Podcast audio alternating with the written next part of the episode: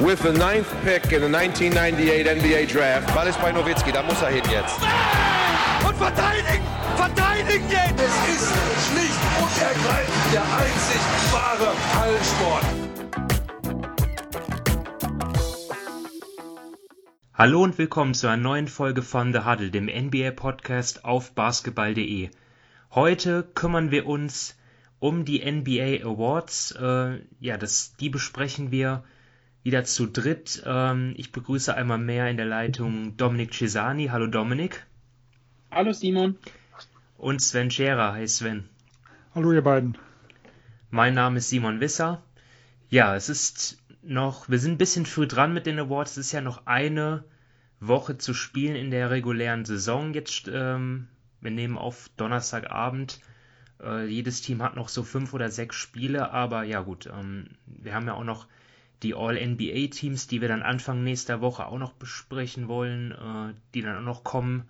Und dann in einer Woche beginnen ja schon die Playoffs. Deswegen, äh, ja, haben wir uns heute entschlossen, ähm, schon mal über die Awards zu sprechen, die ja erst ja, nach der Saison dann äh, verkündet werden, aber natürlich jetzt auch eines der interessantesten Themen sind. Und wir werden die ja, wichtigsten Kategorien dann behandeln. Also ja, die gewohnten Auszeichnungen mit MVP, Verteidiger, Rookie, ähm, Most Improved ähm, etc. Und ja, den, den Anfang machen wir mit ja der, der wichtigsten Auszeichnung, ähm, kann man denke ich äh, zweifelsfrei sagen, nämlich dem MVP.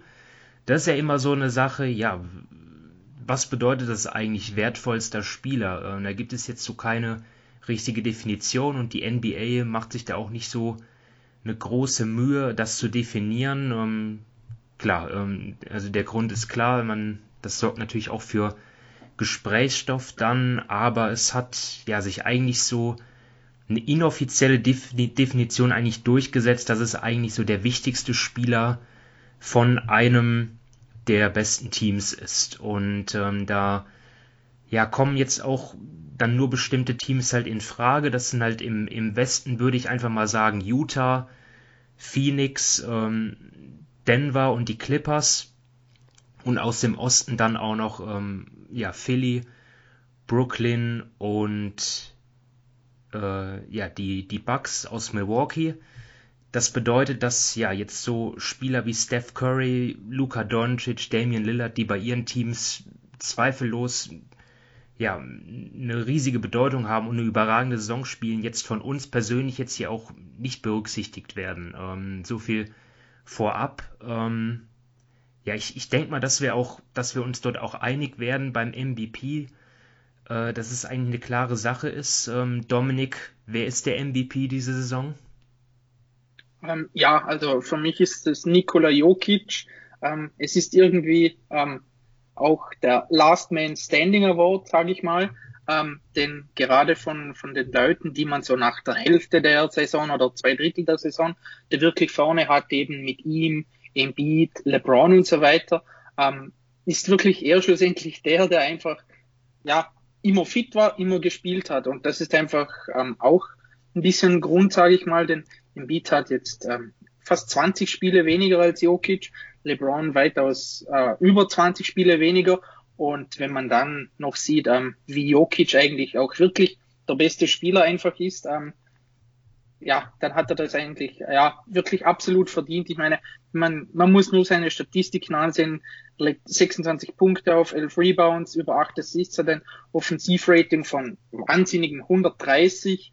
Ähm, er trifft den Dreier mit über 40 Prozent. Also er ist wirklich der, der Dreh- und Angelpunkt von, von Denver, wie auch schon die letzten Jahre, aber er hat, im Endeffekt hat er einfach nochmal eine Schippe ähm, draufgelegt.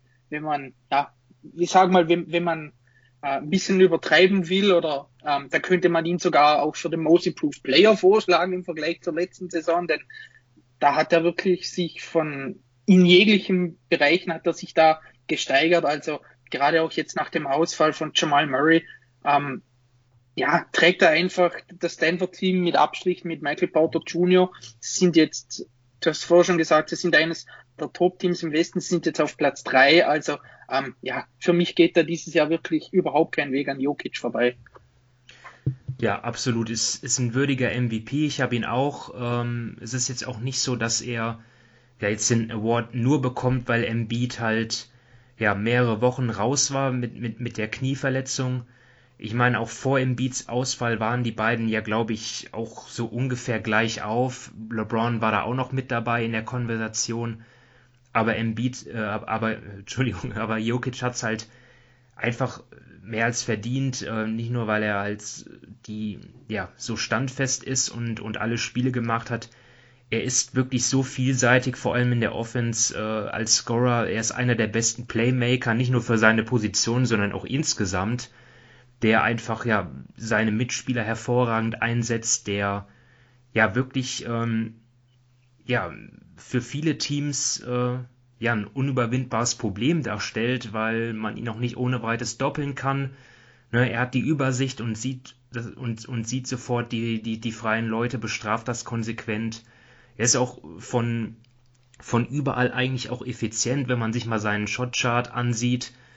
Ja, trifft teilweise unglaubliche Würfe und ja, wie du gesagt hast, Dominik hält jetzt auch ohne Jamal Murray, wo einige befürchtet haben, dass die Nuggets jetzt abstürzen, ein bisschen oder zumindest im, im, im Ranking ein bisschen runterfallen, ja, hält er sie trotzdem dort auf, auf Top-Niveau. Und äh, ja, deswegen, ähm, ja, ich kann mich nur wiederholen, äh, würdiger MVP. Ja, Sven, kannst du da noch irgendwas ergänzen? Ja, also ich habe ihn auch. Für mich ist es vor allem natürlich aufgrund der Spiele jetzt eine relativ eindeutige Sache. Es würde mich wundern, auch wenn er es in Wirklichkeit nicht wird, also nicht nur bei uns, ähm, ich hatte vor dem Ausfall von, von Embiid, äh, Embiid schon noch knapp vorne, weil halt äh, die, die Defense äh, doch schon auf einem anderen Niveau von Embiid ist, aber ja, auch, da mit, ja. war, auch da war Jokic offensiv so stark, äh, dass ich in einem Tier mit Embiid gesehen hätte. Vielleicht ein Tick dahinter, äh, aber gehörte so zu den vier, fünf, sage ich mal, Spielern, die, denen ich das alles äh, zugetraut hätte und die, die alle verdient gehabt hätten. Und ich glaube, äh, Statistiken habt ihr jetzt ja genug gesagt, aber man sieht es momentan, ähm, nachdem Murray ausgefallen ist, sie haben trotzdem erst zwei Spiele äh, seitdem verloren, ich glaube zehn gewonnen. Und das Zusammenspiel, äh, das vor mit Murray so hervorragend war, äh, das haben, hat er jetzt mit Michael Porter Jr. ein bisschen mehr aufgezogen. Und man sieht schon, wie ein Michael Porter Jr. da, ja, äh, da aus sich rauskommt. Also es ist ja nicht nur so, dass er jetzt die Würfe von Murray übernimmt, sondern auch hier das gesamte Zusammenspiel der beiden, auch äh, in Campazzo, der jetzt irgendwo reinkommt. In Jokic ist für mich der Kit in Denver, der das alles zusammenhält. Ähm, wir, wir, müssen sehen, wie das in den Playoffs dann nachher funktioniert, wenn da so ein Topspieler wie Murray irgendwo fehlt, der letztes Jahr äh, da ein richtiges Feuerwerk in den Playoffs abgeliefert hat. Aber in der regulären Saison sollte da eigentlich jetzt kein Zweifel stehen, wer mit der gesamten Kombination von Erfolg des Teams, Minuten beziehungsweise Spiele, die er gemacht hat und äh, auch seine wirklich persönliche Klasse da der beste Spieler der Saison war. Ja, wir hatten ja auch ähm, auf, auf unserem Twitter-Account eine, eine kleine Umfrage gestartet zu den Awards. Ähm, ja, vielen Dank ähm, nochmal an euch da draußen fürs Mitmachen. Ja, und auch dort ist die ist eine klare Sache. Dort hat Jokic ja eine Dreiviertelmehrheit dann ähm, fallen noch ein paar Stimmen auf, auf Janis und Embiid und auch noch 13 Prozent auf andere. Ja, da vermute ich jetzt mal, dass dort, dass dort äh, da Curry dabei sind, ähm, Doncic, Chris Paul vielleicht, ähm, aber das sind ja wirklich welche, die ja dann, dann schon ähm, eigentlich klar hinter Jokic sind. Ähm, vielleicht ganz kurzen Exkurs, äh, weil es beim MVP ja auch ein wichtiger Award ist. Plätze 2 und 3, äh, ist das für euch auch eine klare Sache gewesen, wenn ihr jetzt äh, abstimmen müsstet?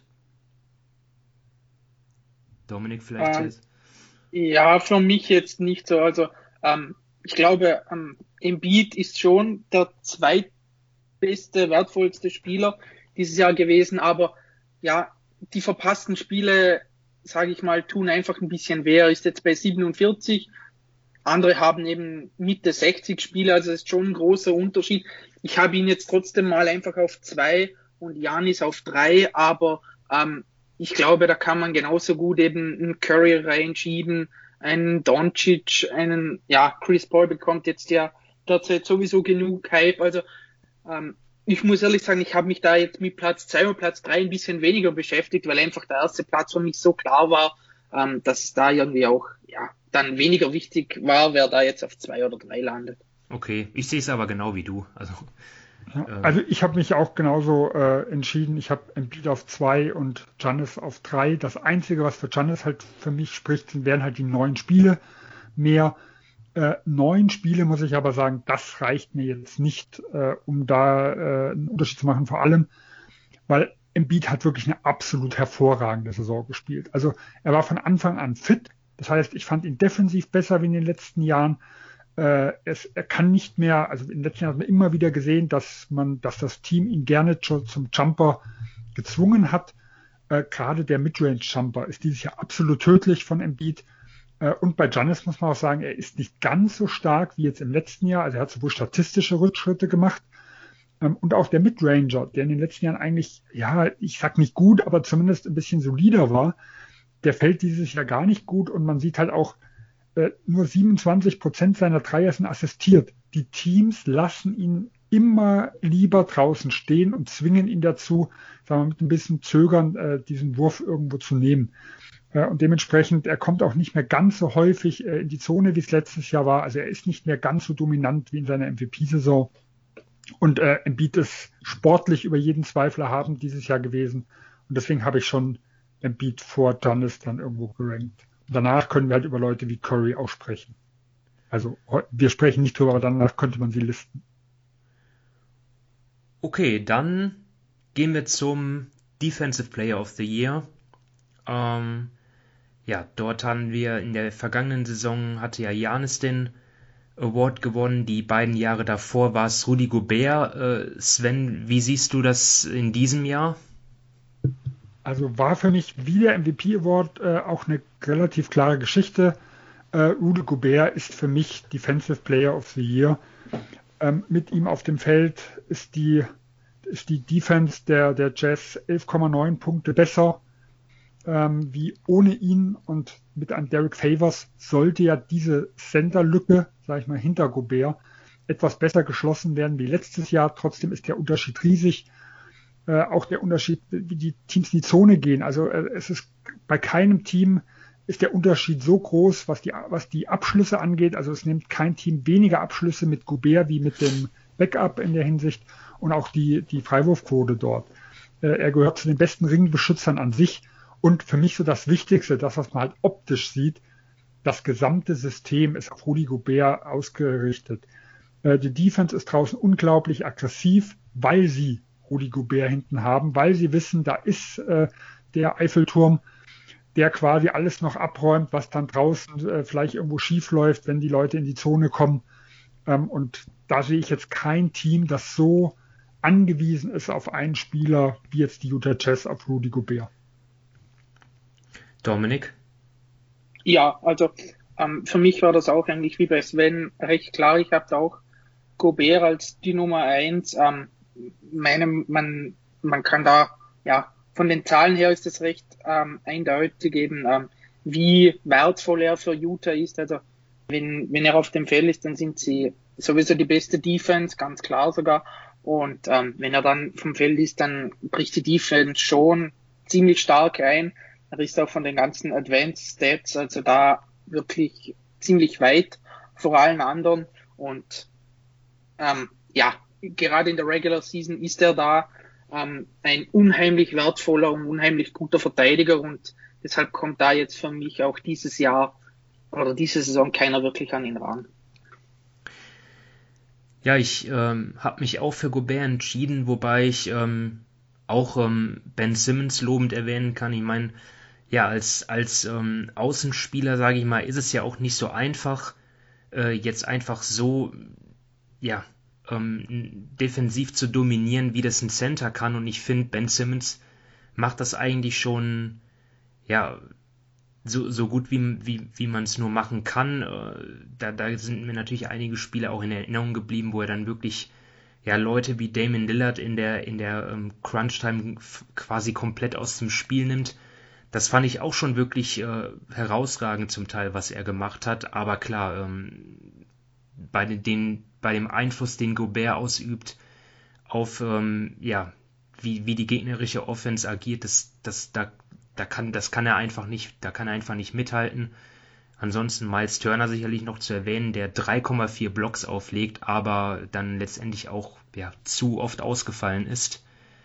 Allerdings auch eher, ja, finde ich eine, eine lobende Erwähnung noch wert. Ähm, ja, ich sag mal äh, kurz Ben Simmons, das, der wird ja äh, in den letzten Wochen äh, heiß diskutiert mit sehr, sehr verschiedenen Ausgängen. Ich glaube, die Problematik, die Ben Simmons hat, ist in der regulären Saison, ähm, wenn man den Impact als, als Maßstab irgendwo bewertet, also wie sehr ein Spieler eine Defense verändern kann, äh, dann kommt eigentlich keiner an Big Mans vorbei in der momentanen Zeit. Also man kann vielleicht noch Giannis ja noch mit reinnehmen, der ja als, zwar jetzt nicht der klassische Center ist, ähm, aber auch als Help Defender äh, und als Big Man da irgendwo auftreten kann. Äh, aber und wir haben es dieses Jahr zum Beispiel auch an Clint Capella in Atlanta gesehen. Äh, wenn er drauf war, sah die Defense ganz anders aus wie so wie letztes Jahr, wo er nach dem Trade nicht gespielt hatte oder auch ohne ihn. Ähm, wenn es darum geht, wie ein, ein Mann eine Defense beeinflussen soll, dann ist der Big Man in der regulären Saison eigentlich nicht zu ersetzen. Deswegen habe ich zum Beispiel Ben Simmons nicht mal in meinen Top 5 weil ich in der regulären Saison den Impact immens hoch bewerte, was das angeht. Wenn ich jetzt aber einen anderen Maßstab anlege, deswegen einige haben ja Ben Simmons irgendwo vorne, das wird teilweise belächelt. Äh, ich kann es aber, wenn ich den Maßstab einfach ändere, kann ich schon verstehen. Ähm, und das ist für mich das typische Beispiel. Ich habe Joel Embiid an zwei. Und das, obwohl er die Defense nur um 2,5 Punkte pro Possessions besser macht wie jetzt äh, ohne ihn. Nur mal als Vergleich, sein bisher schlechtester Wert war 7,4. Also da ist kaum ein Unterschied. Warum ist das denn momentan so? Weil ich finde ihn defensiv besser wie letztes Jahr. Das ist, weil Dwight Howard auf Minimumvertrag dahinter spielt. Das heißt, wenn ich einfach mal gucke, was es für Center auch gibt für ganz, ganz wenig Geld, die auch viel Impact haben, dann ist so dieser Vorsprung von den Centern, wie zum Beispiel von einem Beat, vielleicht von einem Durchschnittscenter, gar nicht so groß, wie wenn ich dann hingehe und sage, von einem Ben Simmons zu einem durchschnittlichen Guard. Also zumindest wenn ich, äh, wenn ich, wenn ich halt sage, Ben Simmons spielt offensiv eher halt wie ein, wie ein Point Guard, wie ein Ballhändler. Äh, und wie viele Guards habe ich, die vier Positionen irgendwo verteidigen können? Also wenn ich in diese Richtung argumentiere, dann kann ich die Argumentation pro Ben Simmons irgendwo verstehen. Da ich jetzt in der regulären Saison jemand bin, der Richtung Impact geht, kann ich zum Beispiel Ben Simmons nicht mal in meinen Top 5 irgendwo nehmen, sondern da habe ich eigentlich nur Center. Ja, da hast, hast ja eigentlich auch einen guten Punkt. Also ja, auf, auf Twitter unsere Follower ähm, ja, haben auch Ben Simmons gewürdigt. Immerhin 22% haben gesagt, dass er der beste Verteidiger war, aber auch hier Rodi Gobert natürlich klar vorne mit 57%. Dann Gehen wir weiter, Rookie des Jahres. Und ja, vielleicht müssen wir da gar nicht ähm, ausufernd ähm, ja, weil sein, weil einfach ja wir auch schon die Rookies ja in einer der letzten Folgen vom 19. März ja wirklich ausführlich thematisiert haben, dort ein Top 5 Ranking erstellt haben. Aber ein bisschen was hat sich seitdem schon getan, denn wenige Tage später hat sich halt Lamello Ball die Hand gebrochen und kehrt auch jetzt erst ähm, zurück. Also er hat da, ja, wie viele waren es? 15 Spiele bestimmt, ne? Verpasst. Äh, erst wenn du, du warst damals dabei, hat, dich für, hat sich für dich ähm, irgendwas geändert jetzt äh, im Hinblick auf das Award-Rennen? Also erst ja, dann nein. Ähm, also ich hatte Ball damals vorne.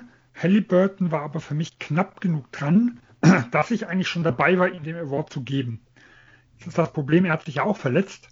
Äh, seine Saison ist jetzt auch beendet. Äh, und das heißt auch, also Ball ist jetzt zum Glück zurück. Äh, und wir haben jetzt einen Unterschied von, also Ball hat 44 Spiele gemacht und Halliburton 58. Wenn jetzt ein äh, LaMelo Ball nochmal wirklich vier, fünf Spiele macht und der Unterschied ist dann irgendwo im Bereich von zehn Spielen, dann muss ich weiterhin mit LaMelo Ball gehen, weil das, was er insgesamt abliefert, das ist sowohl schon extrem gut für einen Rookie. Ich denke, da kann Halliburton vielleicht noch mithalten.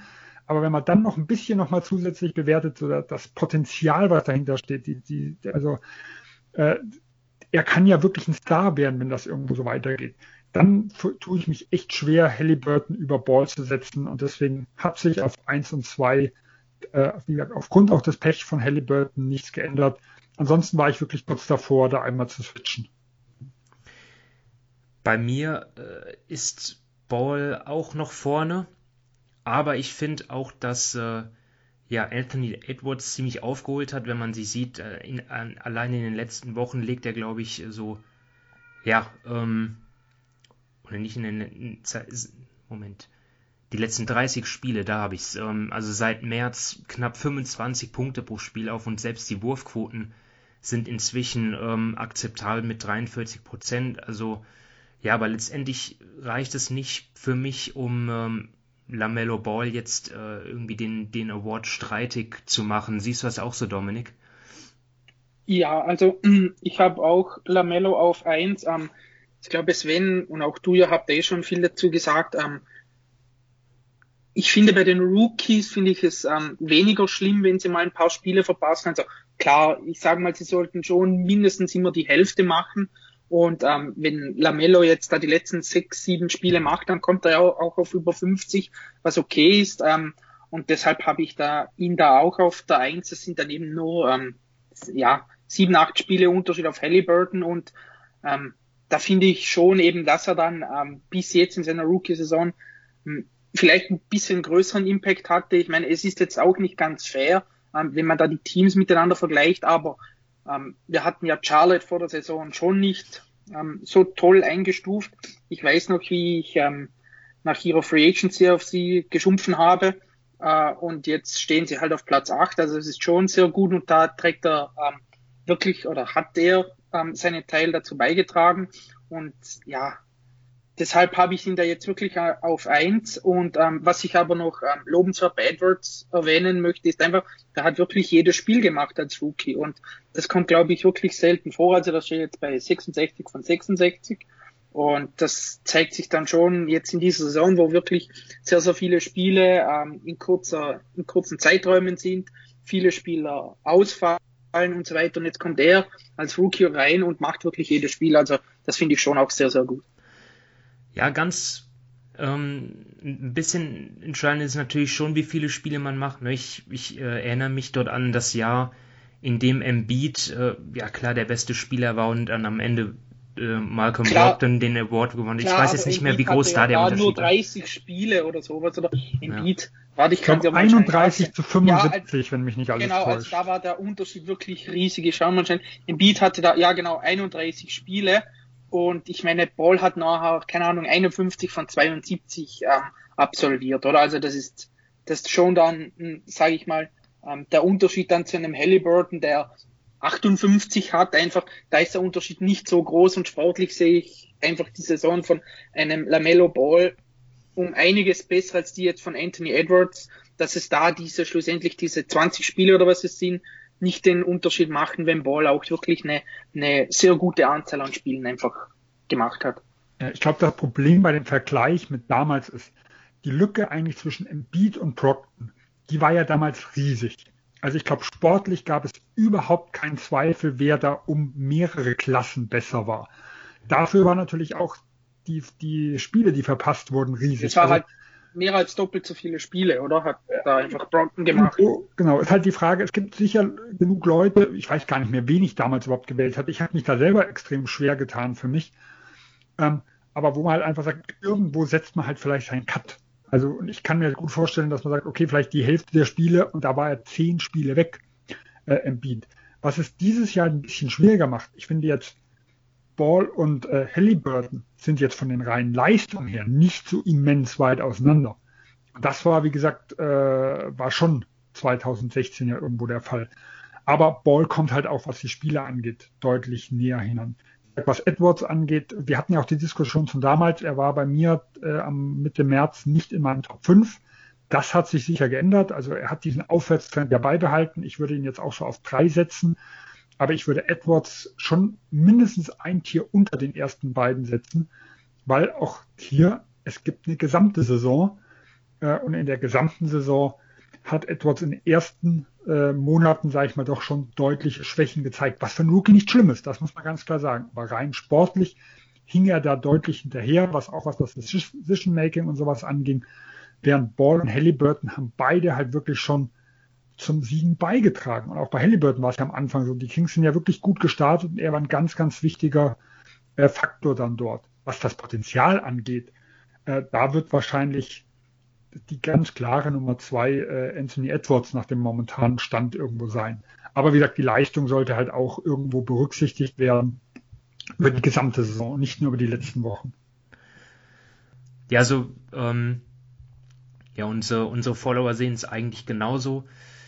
Äh, ja, Lamello Ball 61 Prozent, klare Mehrheit, äh, die für ihn gestimmt hat und Anthony Edwards immerhin auch 29 Prozent der Stimmen bekommen und Tyrese Halliburton nur 7 Prozent. Das ist äh, ja etwas überraschend, sagen wir mal, wo wir eigentlich äh, ja zumindest ähm, ja vor ein paar Wochen Halliburton Klauf Nummer 2 gesehen haben, aber Edwards, wie gesagt, vielleicht auch ein bisschen Momentum gehabt. Ne? Die letzten Wochen von ihm waren statistisch sehr stark. Ähm, vielleicht hat das auch eine Rolle gespielt.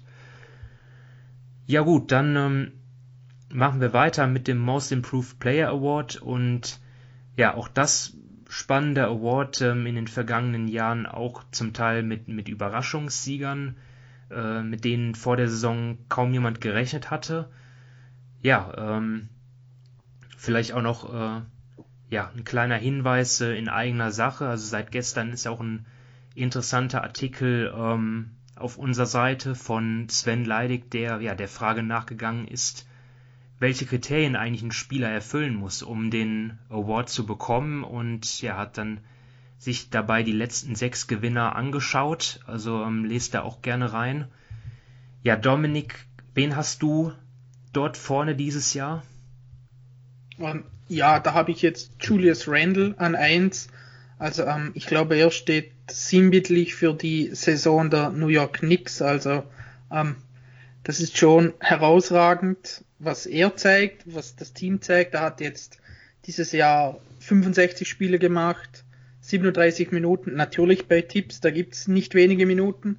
Äh, und er hat im Vergleich zu den letzten Jahren, oder eigentlich zum letzten Jahr hat er sich wirklich ähm, durch die Bank gesteigert. Also er legt viereinhalb Punkte mehr auf, er hat mehr Rebounds, er hat 2,8 Assists mehr pro Spiel, sein Offensivrating ist um sieben besser, er trifft den Dreier mit über 40 Prozent und er wirft jetzt auch ähm, vom Volumen her ist das genügend, seine True Shooting Percentage ist um dreieinhalb Prozent drauf und selbst wenn man jetzt nicht nur auf die Statistiken schaut, dann sieht man wirklich dass er dieses Jahr einen Schritt gemacht hat. Also nicht nur ähm, in Bezug auf sein Scoring, sondern gerade ähm, sein Passing, das haben wir eh vor, ähm, ich glaube, vorletztes Mal oder letztes Mal im Pod angesprochen bei den Knicks. Ähm, er sieht jetzt gerade, wenn er gedoppelt wird oder wenn er, äh, ja, wenn er nicht so viel, wenn er ein bisschen Zeit hat, dann sieht er die, die freien Leute auf der Weak Side. Er spielt da die Pässe rüber, er spielt seine Mitspieler frei und eben er ist von draußen eine Gefahr, also man kann ihn da nicht dann wie früher einfach stehen lassen. Er spielt nicht mehr nur dieses Bullyball, was man von ihm kannte. Also ähm, rein in den Gegner mit links irgendwie versuchen, den Layup zu treffen. Das ist er nicht mehr nur. Und deshalb ist er für mich einfach, ja, dieses Jahr der Most Improved Player. Und ja, ich muss ehrlich sagen, er es hat mich schon begeistert, wie viel besser er jetzt dieses Jahr einfach auch spielt. Ja, und das Komische ist ja eigentlich, statistisch gesehen ist er ja gar kein typischer Most Improved Player. Klar, im Vergleich zum letzten Jahr, wie du gesagt hast, hat er sich gesteigert. Seine Saison letztes Jahr war aber auch katastrophal. Aber teilweise sahen ja seine Saisons in New Orleans äh, statistisch gesehen gar nicht so viel schlechter aus.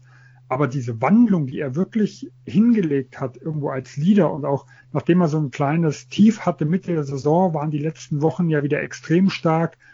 Äh, er nimmt Pull-up-Dreier äh, irgendwo mittlerweile wie selbstverständlich, nachdem er am Anfang der Saison manchmal in der Ecke noch freigelassen wurde, lieber ziehen wollte und den Dreier eigentlich eher deswegen genommen hat, weil der Verteidiger sie ihm gegeben hat.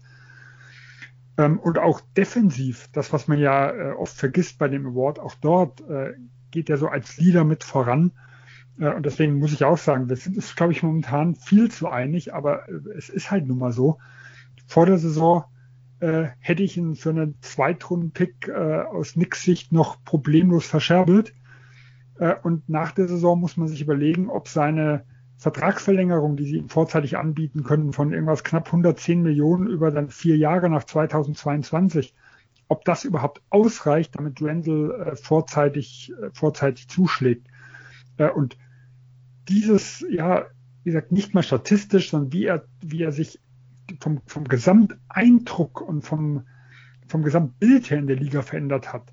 Ich glaube, das ist mal so ein Most Improved Player Award, den man so richtig, den ich einfach richtig schön finde. Das ist nicht ein Spieler, der so vom zweiten, dritten oder dritten auf vierten Jahr plötzlich Minuten bekommt, weil irgendein All-Star vorher per Free Agent gegangen ist oder getradet wurde, der dann seine Chancen irgendwo bekommt und seine Statistik irgendwo steigert, sondern das ist wirklich jemand, der sein Spiel auf ein ganz anderes Level gehoben hat. Äh, und deswegen, also es war für mich jetzt nicht super eindeutig. Ich finde zum Beispiel Jalen Brown äh, als zwei, der, den fand ich auch extrem gut dieses Jahr, aber Randall hat es für mich schon verdient. Ja, ich habe auch Randall. Langweilig. ist also. Ähm, ja, also genau richtig, Sven. Also es ist eigentlich untypisch, ein äh, Randall ja auch jemand, der jetzt schon sieben Jahre in der Liga ist und dann so einen Sprung nochmal zu machen, nicht in allen Kategorien natürlich, ne, aber vor allem äh, bei der Dreierquote und beachte ich einfach nicht nur, dass er die um fast 15 Prozent steigert, sondern dass gleichzeitig ja auch sein Volumen nach oben gegangen ist. Das ist ja auch äh, wirklich bemerkenswert.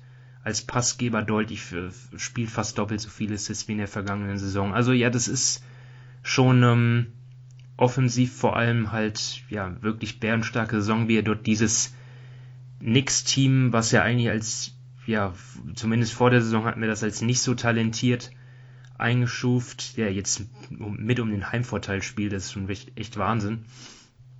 Und ja, ich war nicht in, in da gibt's noch andere Leute, äh, wie Jeremy Grant und Christian Wood oder Michael Porter Jr., die fallen dann schon eher in die Kategorie, die man ansonsten so in, in der Konversation sieht, ne? mit Spielern, die entweder eine größere Rolle haben und oder äh, mehr Minuten bekommen.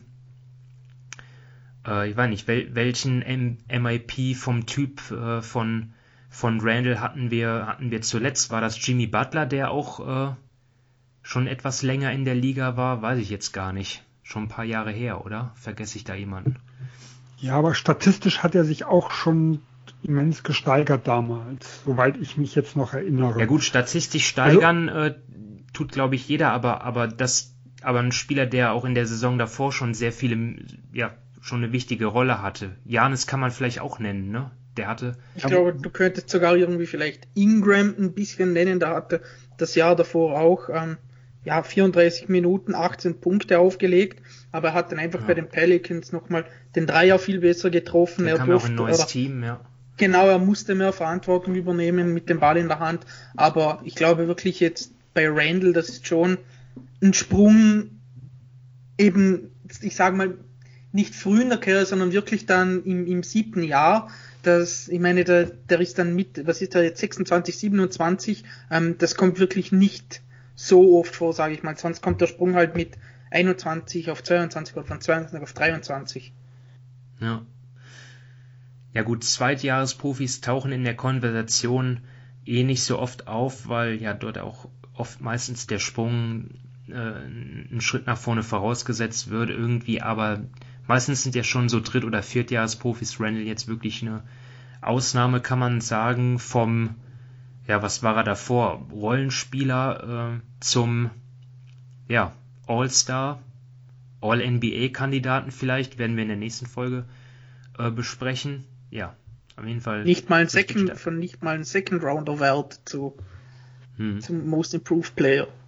Er hat ja auch ja. nur einen, einen Zwei-Jahres-Vertrag, kann man sagen, bekommen. Ne? Also gut, Option aufs dritte Jahr, aber halt vom Team aus. Ne? Ist ja auch, ja.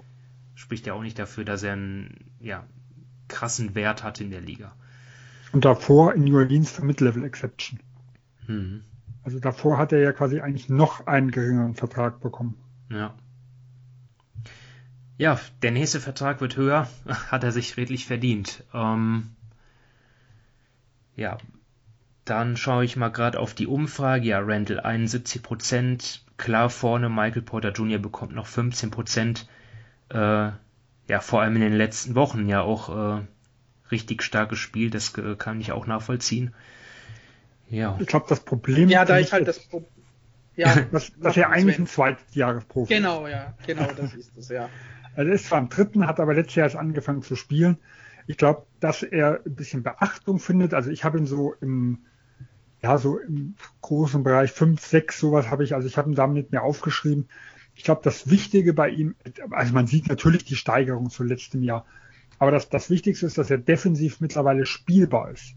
Während er im letzten Jahr immer wieder Phasen hatte, wo Malone ihn überhaupt nicht vertraute und er überhaupt erstmal gar keine Spielzeit bekommen hat. Ähm, wie gesagt, rein statistisch ist es natürlich schon so ein bisschen okay, mehr Spielzeit und sowas alles, aber der Grund, weshalb er mehr Spielzeit hat, das ist was, weshalb er schon so auch bei mir im erweiterten Kreis war. Ähm, aber klar, er ist halt schon, wenn man es genau nimmt, ein Zweitjahresprofi, weil er das erste Jahr ja komplett ausgesetzt hat. Gut, kommen wir zum äh, Sixth Man of the Year und da habe ich jetzt große Hoffnung, dass wir mal ein bisschen, ja, ein bisschen anderer Meinung sind. Äh, nicht immer alles gleich. Äh, ja, war für mich auch nicht einfach hier äh, die Wahl zu treffen. Ähm, da haben wir zum einen ähm, Jordan Clarkson, der ja, der, der sicherlich ein ja, der, der Scorer ist, der dort in, bei den Bankspielern herausragt. Ähm, ja, mit, was, was hat er, was legt er auf? 17,4 Punkten. Ähm, dazu auch noch 4 Rebounds und 2,3 Assists.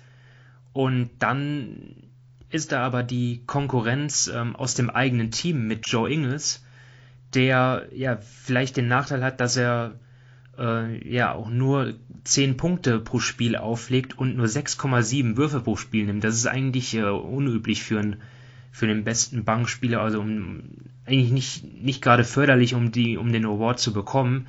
Auch nur 37 Spiele gemacht von der Bank. Ähm, aber ja, seine, seine Bedeutung für, für die Jazz ist einfach extrem. Wenn ich mir auch einfach mal die Zahlen, die, die, die Zahlen anschaue, hier on, die On- und Off On-Court, Off-Court-Werte. Mit ihm ähm, ja, machen die Jazz 12 Punkte mehr pro 100 Ballbesitzer als der Gegner. Und das ist äh, ja sogar für die Jazz, die ja generell das beste Net-Rating haben, schon Top-Wert, teamintern. Ja, äh, da es ja auch die Diskussion, ne? früher wurde ja auch André Igodala zum Beispiel meistens oder eigentlich immer verschmäht, der den Award, ich glaube, er hat ihn nie bekommen, ne? obwohl er ihn sicherlich mal verdient gehabt hätte, aber er hat ihn nie bekommen, weil er einfach offensiv nicht so äh, herausragend äh, die Stats aufgelegt hat. Äh, bevor ich mein Urteil fälle, wen hast du da vorhin, Sven? Also für mich war es sogar ein Dreikampf, der relativ eng war. Mit wem ähm, noch? Mit vielleicht einen vierten im Hintergrund. Also als dritten habe ich Seth Young noch mit dabei, der bei den, also den habe ich nachher auch an drei gewählt, der bei den Bulls eine tolle Saison spielt. Problematik ist natürlich der Teamerfolg, der äh, ist ein bisschen, der ist ausgeblieben, ähm, aber er spielt die zweitbeste Saison, also was das Scoring angeht. Äh, die erste hat er noch in Philadelphia gemacht, also das war 2014 er legt einen Career High in Assists auf und war da auch oft so, ja, die so ein bisschen wie Sabonis und wie Jokic, natürlich in einer, in einer abgespeckten Form, ähm, so ein bisschen die Anspielstation äh, unterm Brett äh, und hat dort ein bisschen die Bälle verteilt und hat da so ja die am Anfang sehr, sehr schwache Pitman-Rotation äh, da deutlich verstärkt von der Bank. Ähm, und auch was Offensivrating, was True Shooting angeht, hat der Career Highs. Und er hat mir insgesamt sehr, sehr gut gefallen. Ich glaube, ein Wermutstropfen hatte seit Young, weshalb ich ihn dann doch nach hinten geschoben habe. Im letzten Jahr hat er angefangen, relativ gut Dreier zu treffen. Zumindest, also Volumen war jetzt nicht super hoch. Äh, aber die Quote war dann mal da. Das hatte dieses Jahr wieder komplett eingestellt. Das wird halt in der heutigen Liga immer wichtiger äh, und macht es ihm halt ein bisschen schwierig, mit den verschiedenen Spielern irgendwo zu paaren. Natürlich, mit, mit, wenn man Markern gespielt hat, dann ging das alles, aber man kann natürlich halt nicht einfach x-beliebige Kombinationen fahren, wenn wir einen haben, der den Dreier kaum mehr nimmt. Deswegen war für mich äh, Platz drei und so ein bisschen, im Hintergrund äh, Derrick Rose habe ich noch, den habe ich jetzt auf vier gesetzt. Ähm, die Statistiken bei Detroit waren zwar besser wie in New York, ich fand ihn aber vom gesamten Impact her in New York einfach viel, viel stärker. Äh, und da hat er mir in Detroit gar nicht so gut gefallen am Anfang des Jahres. Und deswegen war mir jetzt einfach, er hat nur 45 Spiele und davon eigentlich nur 30, wo ich ihn richtig gut fand. Und wie gesagt, das war äh, in den, in den New York-Bereichen. In Detroit fand ich am Anfang halt eher so, ja, ist ein bisschen der Scorer, der aber keine wirklich große Bedeutung mehr hatte. Deswegen hat er sich für mich so disqualifiziert bei der ganzen Geschichte. Also lief es dann doch auf die beiden Utah-Spieler hinaus. Äh, und ich habe mich nachher für Joe Ingles entschieden.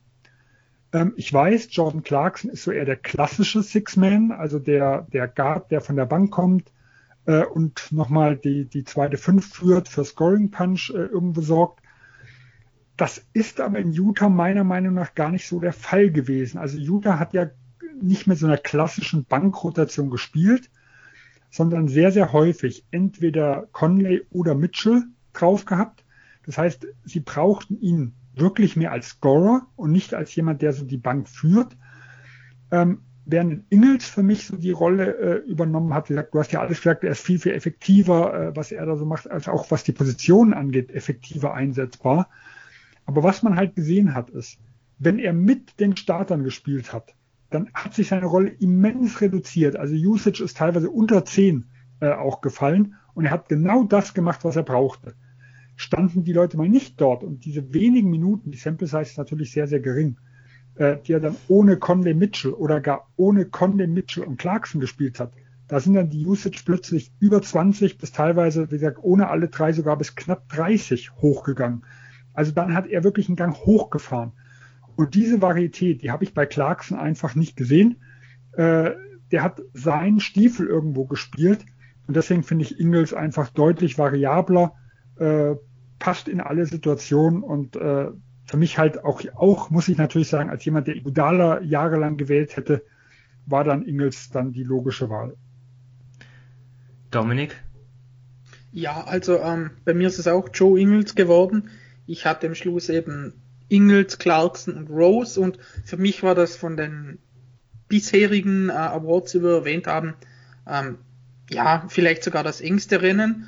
Aber eben, Sven hat zu Ingles eh schon alles gesagt, bei Clarkson ist auch einfach, er spielt die letzten Wochen nicht mehr so gut und das ist jetzt auch ein bisschen subjektiv, aber ähm, mich freut es auch, wenn nicht wieder der typische Six Man of the Year einfach den Award gewinnt. Eben halt einfach ein, Guard von der Bank, der äh, ein, ein Volume Scorer ist, wie Lou Williams oder Jamal Crawford früher. Nicht, dass die Leute schlecht sind und nicht, dass sie es nicht verdient hätten, aber ich finde es schon gut, wenn dann einfach jemand anders mal ähm, von den Bankspielern die Anerkennung bekommt.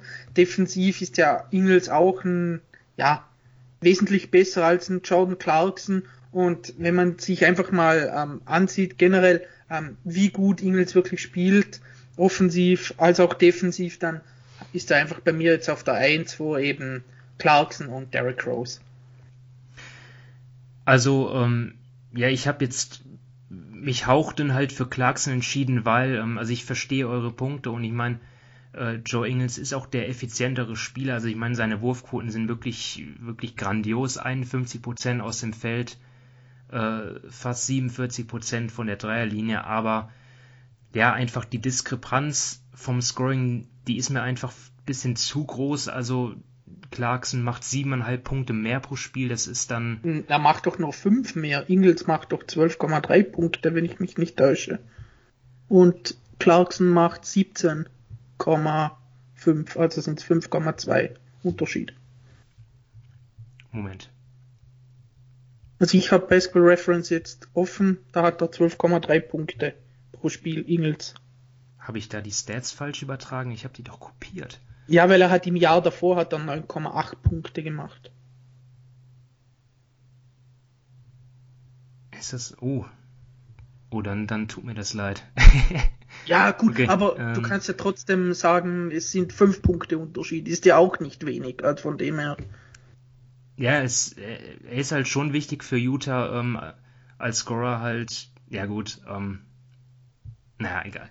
Ähm, ich habe mich jetzt für Clarkson entschieden, da bleibe ich jetzt auch bei, ähm, ja, wen ich noch äh, interessant fand, ähm, auch bei ihm die Stats jetzt nicht herausragend, aber äh, ja, Jalen Brunson zum Beispiel von den Mavs, ähm, ja, einfach weil er für mich teilweise ja, der, der, der zweitbeste Spieler ist des, des Teams und ähm, ja, von der Bank kommt und wirklich äh, die Mavs dann auch, er passt natürlich zu Luka Doncic, aber ähm, ja, hält das Team auch ohne ihn auf Kurs, äh, wenn ich mal sehe, dass die Mavs, dass er hat ein individuelles ähm, ja, wenn ich mir sein, sein individuelles Net-Rating anschaue, das ist auf jeden Fall hervorragend.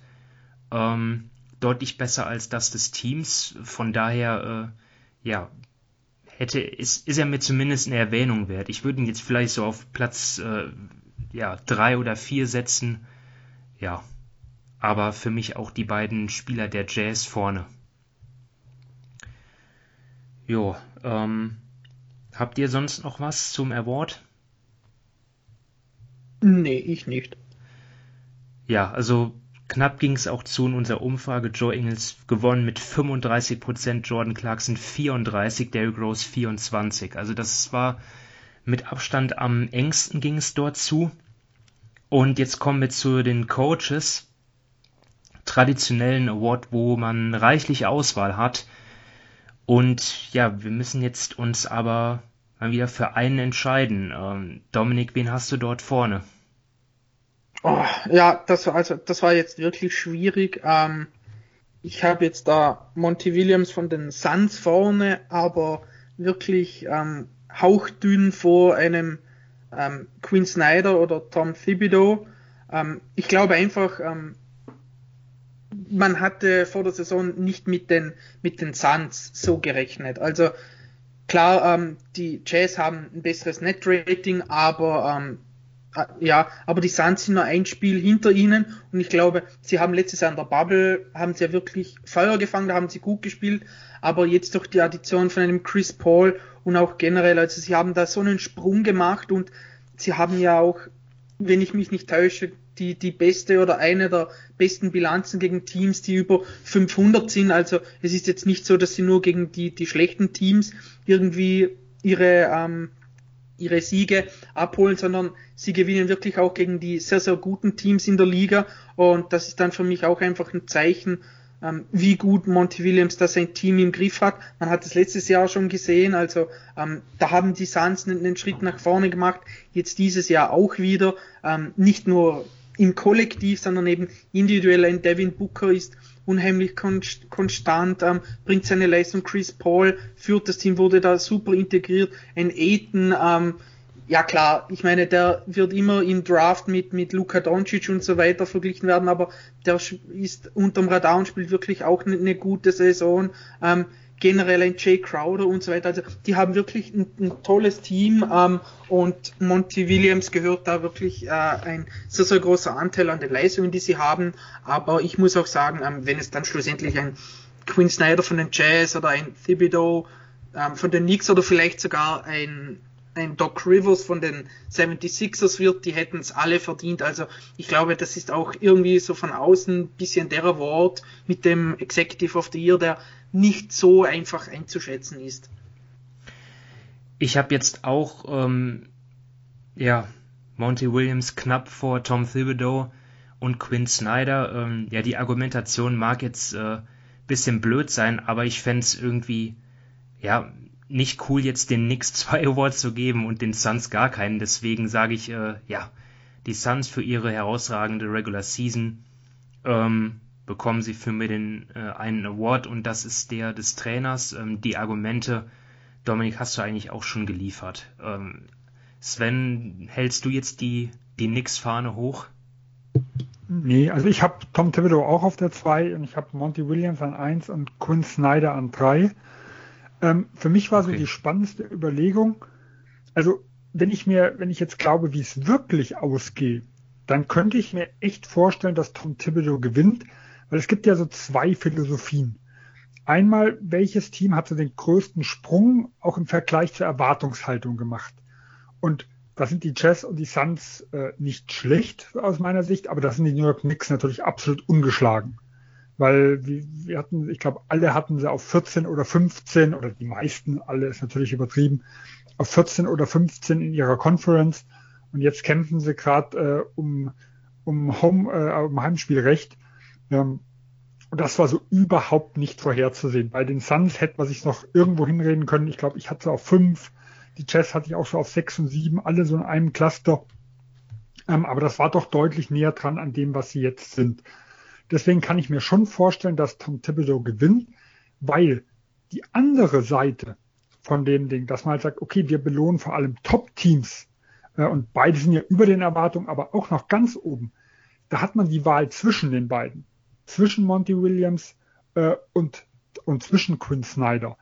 Und das ist, finde ich, äh, für diese Philosophie, wer hat den größten Upside irgendwo geschafft, da gibt es eigentlich nur Tom Thibodeau. Also da gibt es für mich eigentlich keine zweite Wahl in der Hinsicht. Deswegen würde ich ja sogar Tom Thibodeau favorisieren. Was für mich nachher einen Ausschlag gegeben hat. Ich glaube, das Minutenmanagement bei Tom Thibodeau ist weiterhin kritisch. Das muss man so ganz klar sagen. Also die Stars spielen viel.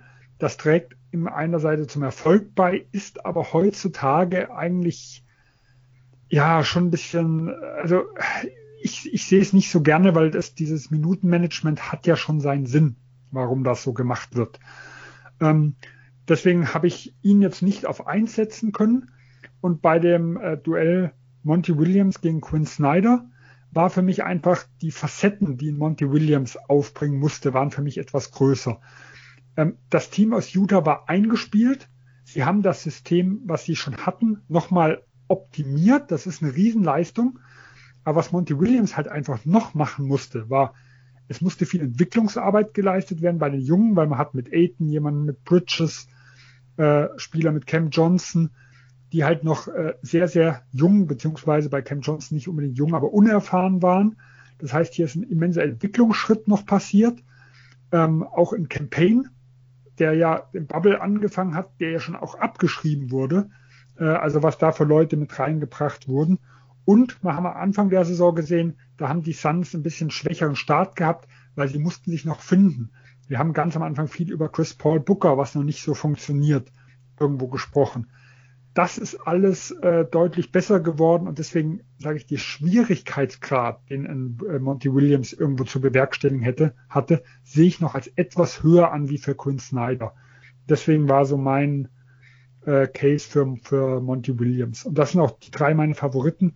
Ich finde aber noch, wen man noch erwähnen sollte, ist ein Barrego in äh, Charlotte ich finde, der hat, was die Umstände äh, angeht, äh, auch einen Riesenjob gemacht. Die Hornets waren ja auch teilweise auf vier vor den Verletzungen und kämpfen jetzt immer noch um den, ja, um den leichteren Weg, sage ich mal, im Play-in, also um Platz acht, wo man nur ein Spiel von zwei gewinnen muss. Ich glaube, er hätte auch zumindest noch verdient gehabt, erwähnt zu werden. Und äh, für mich auch der Coach von, von OKC ebenfalls, oder? Marc Dagnot, oder wie, wie spricht man ihn aus? Äh, mit diesem Team so viele Spiele zu gewinnen, Hut ab. Ähm, ja, ist natürlich mal, die erste so Saisonhälfte war natürlich überragend. Also da haben sie ja weit überperformt. Ich weiß nicht, ob man jetzt wirklich nach der zweiten Saisonhälfte noch nennen kann, wo ja alles runtergefahren wird bei denen. Also ja. da kann ja nichts dafür, aber irgendwo, ja, was haben sie jetzt außer gegen Boston, äh, haben sie, glaube ich, drumherum 20 oder 22 Spiele verloren, also eins von 22 demnächst. Da kann, also tolle Leistung erste Saisonhälfte, aber über die gesamte Saison, ja, weiß ich nicht, wie ich das irgendwie rechtfertigen soll, bei so vielen Kandidaten, die es eigentlich gibt, da überhaupt in meine Top 7, 8, 9 irgendwo zu packen. Ne? Da könnte man eher noch Nate McMillan erwähnen, wie er da die Hawks umgekrempelt hat mitten in der Saison und wie schlecht im Endeffekt jetzt auch die Pacers dastehen. Also ist jetzt nicht ein 1 zu 1 Vergleich, aber man sieht da schon irgendwie, dass der Mann nicht so schlecht sein kann. Ja, wie gesagt, bei den Trainern gibt's, da gibt's immer einige. Ne? Ähm, bei Tom Thibodeau finde ich auch interessant, es gibt ja diesen, diesen ähm, Trainer des Monats Award. Ich weiß überhaupt gar nicht, wer dort abstimmt, aber dort äh, wurde er ja auch nicht berücksichtigt nicht, nicht mal letzten Monat, dort wurde es, glaube ich, Scott Brooks im Osten.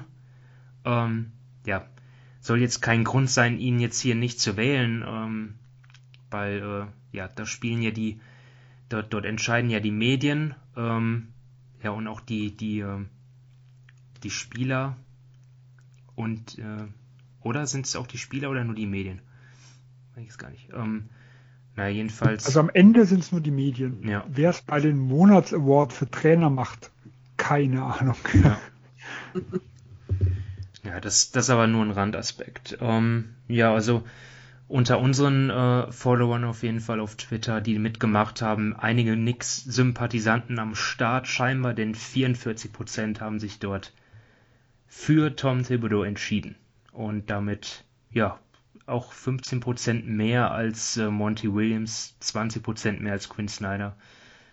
Ja, ähm, aber die drei sind auf jeden Fall die, ja, die verdient aufs Treppchen kommen. Das äh, kann man auf jeden Fall sagen.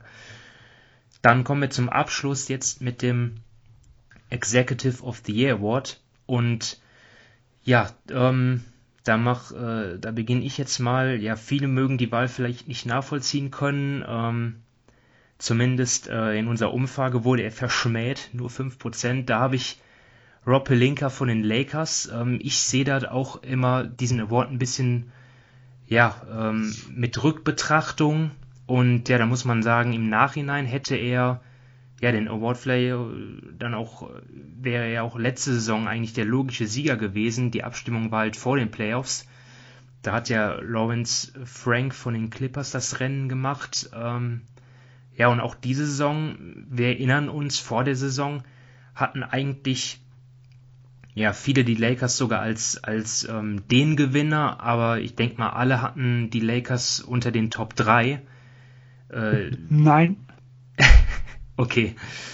Ähm, aber trotzdem, ähm, auch wenn die Lakers jetzt strugglen und vielleicht eventuell sogar ins Play-in-Tournament müssen, äh, ja, sie wären in, in Bestbesetzung immer noch der, der, der Top-Favorit auf den Titel und ähm, ja, auch Pelinka trägt dort seinen Teil zu bei mit dem mit dem Anthony Davis Trade, der natürlich jetzt schon ein bisschen zurückliegt, aber trotzdem und äh, insgesamt wie er eigentlich ja mit den äh, limitierten Möglichkeiten, was Salary Cap angeht und so weiter, wie er da dieses Team ja noch verstärkt hat. Ja, meine Wahl äh, muss nicht jeder verstehen, aber äh, Jedenfalls habe ich mich so entschieden. Ähm, Sven?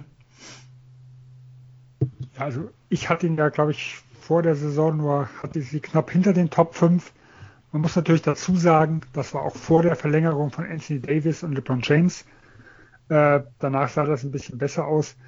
Ich glaube, was mich bei den Lakers zum Beispiel stört, und das sieht man jetzt auch, ähm, ist, dass die Cent, also sie haben ja viel auf der Center-Position gemacht.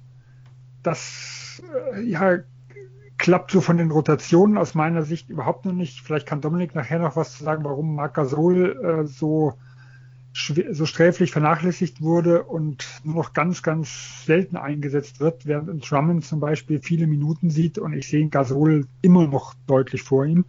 Aber gut, das ist erstmal am Rande. Das ist nicht eher ähm, eine Frage an Frank Vogel? Weiß ich nicht.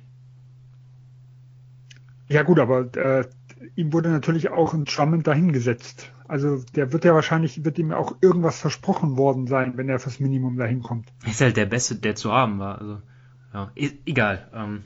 Ja. Aber gut, das führt wahrscheinlich ein bisschen jetzt zu weit dann. Ähm, ich habe mich für Sean Marks entschieden. Äh, aus folgendem Grund. Also von den Brooklyn Nets, äh, für die, die es nicht wissen. Genau, von den Brooklyn Nets. Ähm, wir hatten den Harden Trade ja auch besprochen. Also ich fand den Harden Trade äh, sehr gut damals. Ich glaube, man hat einen wirklichen Contender aufgebaut. Wir haben vor zwei Wochen ja auch über die Top-Favoriten gesprochen. Ich habe sie natürlich auch aufgrund der Verletzungssorgen der Lakers, muss man natürlich sagen, äh, auf eins gesetzt im Power Ranking. Ähm, aber was mich halt, äh, sagen wir mal, besonders beeindruckt hat, und das ist für mich halt auch, man kann es nicht nur komplett isoliert in der Saison sehen. Die Vorarbeit, wie sie zu dem Team kam, und auch, dass sie jetzt trotz diesem harten Trade, den sie hatten und trotz zwei so teuren Spieler, die sie im Jahr vorher in der Free Agency äh, gesigned haben, äh, einen Kader haben, der immense Tiefe hat. Das ist einfach, wenn man mal guckt, wie sie die Spieler bekommen haben. Natürlich einige fürs Minimum. Das ist wie bei den Lakers ja auch. Äh, die haben ja auch mit gerade Marc Gasol, den ich angesprochen habe, viel Kritik dafür bekommen, dass sie solche Spieler per Minimum geholt haben. Aber Joe Harris wurde halt damals rausgekramt, äh, weil er in, in Cleveland, glaube ich, keine Rolle irgendwo mehr fand. Das ist jetzt ein wichtiger Rollenspieler, der hier aufgebaut wurde. Die Leute, die für Harden getradet wurden, wie ein Jared Allen und sowas, wurden relativ spät äh, geholt. Ein Bruce Brown vor der Saison war, fand ich, ein immens wichtiger Deal, den sie gemacht haben für äh, relativ wenig, ich glaube Musa und Zweitrunden-Pick oder was sie für abgegeben haben. Der ist ein wichtiger Spieler jetzt in der Rotation. Ähm, und in Shemet, wo, wo das ist, in äh, Timothy Lubao Caboclo, in, in Johnson, die alle äh, ihre Rolle jetzt irgendwo haben, damit dieses, ich sag mal, super Team vom reinen, äh, vom, vom reinen Frontloaded, sagen wir mal, Talent hinten raus eigentlich nicht runterfällt. In Claxton muss man irgendwo sehen, der, finde ich, einen, einen Riesensprung da irgendwo gemacht hat, der letztes Jahr, glaube ich, verletzt im ersten Jahr und dieses Jahr wieder reingekommen ist, aber der absolut unerwartet äh, da dabei ist. Und natürlich, wie gesagt, einige Buyout-Leute, wo sie natürlich ja mit ihrem Namen irgendwo ziehen. Und so finde ich diese Kleinigkeiten, die gemacht wurden, das ist neben dem äh, Erwerb der großen drei, äh, geht da ein bisschen unter und deswegen würde ich ihm da dem Award geben. Aber wie gesagt, es ist, es ist ganz, ganz schwierig, so eine Arbeit zu bewerten. Gut, dann fehlt noch, äh, Domin, dann fehlt noch dein, dein Gewinner. Ja, also ähm, ich finde den Award insgesamt einfach ein bisschen blöd. Das muss ich jetzt auch mal ehrlich sagen, denn es ist, okay. Sven hat es schon gesagt, immer sehr schwierig zu bewerten. Ähm, ich meine, letztes Jahr, da haben wir uns darüber gestritten, ob jetzt, Lar oder nicht gestritten, ob darüber diskutiert, ob jetzt Lawrence Franks äh, oder ähm, Sam Presti das Ding gewinnt. Die haben gegeneinander getradet. Also da ja kommt schlussendlich immer darauf an, auf was legt man Wert. Hat, haben jetzt die Teams, sage ich mal, oder die General Manager die Trades gewonnen? Stehen sie irgendwie mit der Bilanz gut da? Also ja, ich finde den Award einfach unheimlich schwer zu definieren. Ähm, ich habe mich jetzt trotzdem auch mal für Sean Marks entschieden, ähm, weil es da, sage ich mal, ähm, ja, Sven hat es eh schon gesagt, da passt es ähm, vom großen Trade mit James Harden her, es passt von den kleinen Signings her, eben oder mit den kleinen Trades, mit einem Shemet und so weiter, mit den kleinen Signings passt es, ähm, mit den Buyouts, ja, ich weiß nicht, ob, ob Brooklyn wusste, dass ähm, Beck Griffin auf einmal wieder hüpfen kann wie ein Gummiball. Ähm, und deshalb habe ich mich jetzt da für ihn äh, entschieden. Ich finde es aber gut, dass du Pelink erwähnt hast, denn ähm, klar, ich bin da nicht immer zu hundertprozentig äh, objektiv, das weiß ich selbst, aber man, man muss schon eben halt, wenn man da wirklich einfach nur die Arbeit, die er vor der Saison gemacht hat, äh, ansieht, eben mit den Vertragsverlängerungen, mit dem Schröder-Trade, mit ähm, generell mit den Spielern, die man da geholt hat. Also da war das schon sehr, sehr gut. Er kann wenig dafür, dass jetzt ähm, da Davis und LeBron ewig ausfallen oder dass Schröder jetzt das zweite Mal schon wegen Corona ähm, zwei Wochen ausfällt. Ähm, bezüglich Drummond noch kurz, ja, da geht es hauptsächlich darum, dass er ja irgendwie, dass man sieht, wie das Zusammenspiel funktioniert. Ich hätte auch gerne, dass er da weniger Minuten bekommt und mehr Gasol, aber man, ja, ich meine, ich habe mich da letztes Jahr zum Beispiel über McGee dann schon aufgeregt und in den Playoffs hat dann wirklich ähm, Vogel immer ähm, ja die richtigen Minuten für die Spieler gefunden. Da glaube ich, bin ich immer noch recht positiv, dass wenn er sieht, dass Gasol gegen, ja, einfach viel, viel besser funktioniert, dass er dann mehr Minuten bekommt, aber das ist jetzt ja nicht das Thema. Also ja, ich habe mich jetzt auch für Sean Marks entschieden. Ansonsten habe ich noch aufgeschrieben eben ähm, Jones von den Suns, das haben wir eh schon vorgesprochen mit, mit Monty Williams. Das trifft dann auch irgendwie auf ihn zu, eben mit dem, mit dem ähm, Trade für, für Chris Paul und generell wird das das Team zusammengestellt hat. Das ist jetzt vielleicht nicht alles dieses Jahr, sondern ähm, ein Dario Saric ist davor gekommen, äh, aber trotzdem, er hat jetzt das Team zusammengestellt, ist den auf Platz zwei. Ich glaube, er hat da irgendwie auch eine Erwähnung verdient. Aber ja, schlussendlich vom Gesamtpaket habe ich mich auch für Sean Marks von den Nets entschieden. Ja, äh, Jones hat auf jeden Fall bei uns äh, in der Umfrage gewonnen, 44% vor Sean Marks 41%. Also die beiden Kopf an Kopf. Ähm, ja, Sam Presti äh, habe ich auch da noch mit reingeschrieben in die Umfrage als Auswahlmöglichkeit bei OKC. Ja, ist natürlich schwer zu schwer zu äh, beurteilen. Ne? Und wird man abwarten, wie der. Ähm, ich ja, wie, wie, der, äh, wie der Rebuild verläuft, aber äh, die Trades von ihm, ja, haben auf jeden Fall, er hat auch immer guten Gegenwert bekommen. Da möchte ich aber, da, ja, voll, also da stimme ich zu, aber ähm, ich finde einfach, ja, ich möchte jetzt nicht nur GMs dafür belohnen, dass sie gut traden. Also ähm, ich glaube, es war auch irgendwie, er hat immer super Gegenwert rausgeholt, aber ähm, ich glaube, es ist auch irgendwie einfacher, die Leute zu traden, gerade gute Spieler, wenn man einbrechen will, ähm, anstatt da irgendwie dann wirklich das letzte Prozent noch aus einem Kader rauszuquetschen.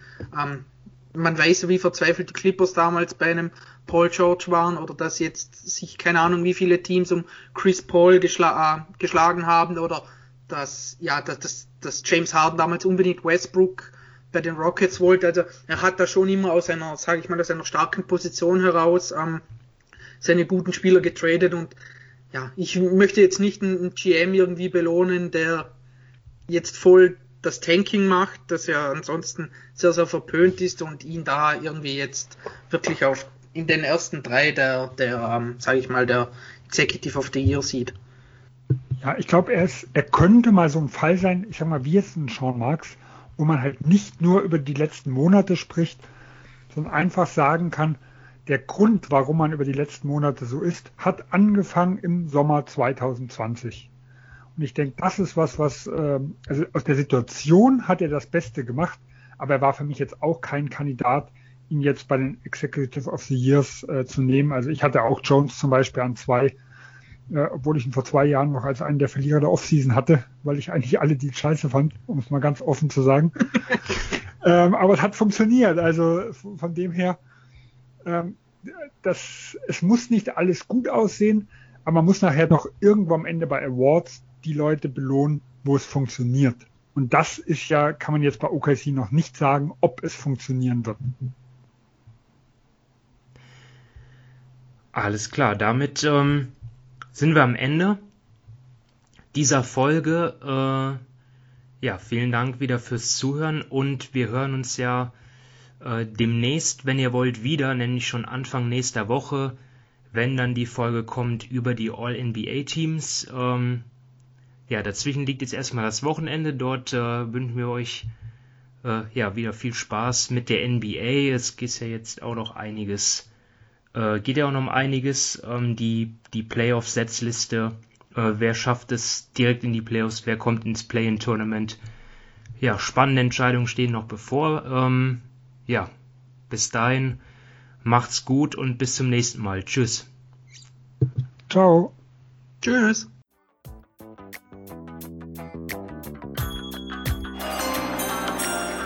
with the ninth pick in the 1998 NBA Draft. Ball ist bei Nowitzki, da muss er hin jetzt. Und verteidigen! Verteidigen jetzt! Es ist schlicht und ergreifend der einzig wahre Hallensport.